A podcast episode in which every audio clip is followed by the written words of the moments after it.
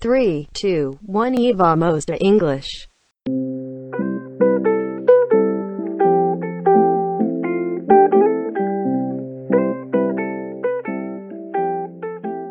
Welcome to another episode of E Vamos de English. No episódio de hoje eu trago um texto para vocês que eu escrevi e que serviu como legenda de um dos posts lá na página no Instagram. Eu espero que você goste e que as reflexões propostas pelo texto sejam interessantes para você, a ponto de você compartilhar com pessoas que você acredita que também serão beneficiadas por essas discussões provocadas. Bem, without further ado, let's get into it.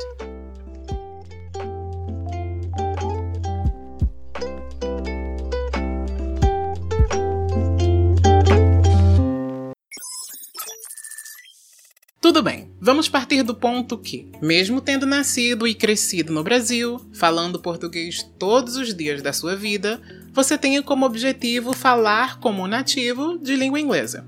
Tudo bem. Sobre essa sua meta, esse modelo de falante que você admira, ele é de que continente? De que país? De que região? De que cidade? De que idade? De que raça? De que classe social? De que orientação sexual? De que identidade de gênero? Depois de responder a tudo isso, ainda assim, sinto muito te dizer, mas você não falará como um nativo de língua inglesa, nem se você fosse um nativo. Acontece que ninguém fala igual a ninguém, pois todos temos nosso próprio idioleto, isto é, nosso próprio sistema linguístico individual e único, oriundo das nossas experiências pessoais e da nossa biologia. Então lembra de todas aquelas perguntinhas que eu te fiz?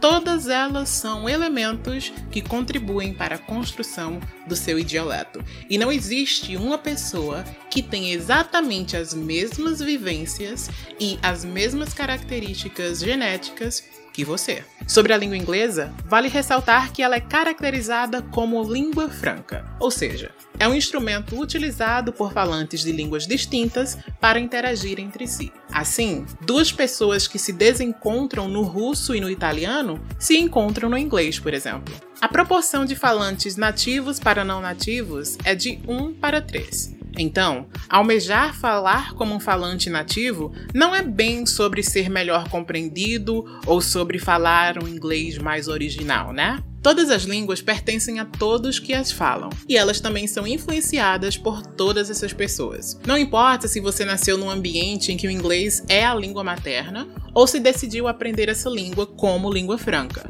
Se você a fala, ela é sua. Logo, meu conselho é que você fale inglês do seu jeito. Quando você faz isso, está contribuindo para enriquecer a língua, visto que sua vivência dela aumenta a diversidade das pessoas que a utilizam.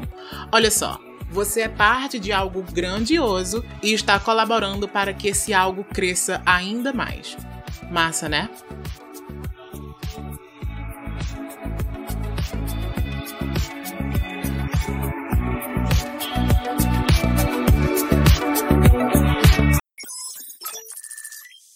É isso, pessoal. Se você quiser ter acesso a mais discussões acerca de diversidade linguística da língua inglesa, é só acessar o nosso episódio número 5, Speaking sem um accent.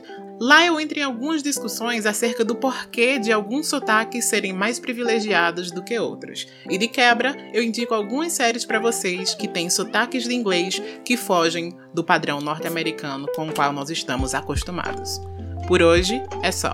I'll see you next time.